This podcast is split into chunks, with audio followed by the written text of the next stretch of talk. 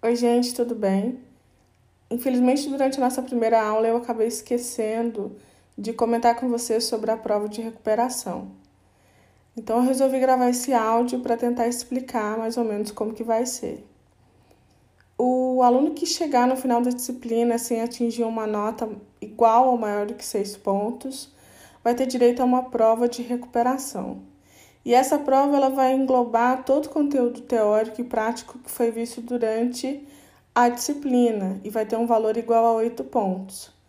Uh, sendo assim, a nota dos exercícios que foi acumulada por vocês durante o semestre vai ser mantida para o novo cálculo da nota que vai ser feito após a recuperação.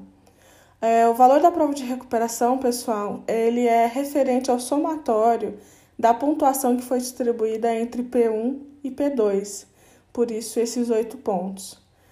Qualquer dúvida, é, eu estou à disposição no meu e-mail anapg.unipampa.edu.br.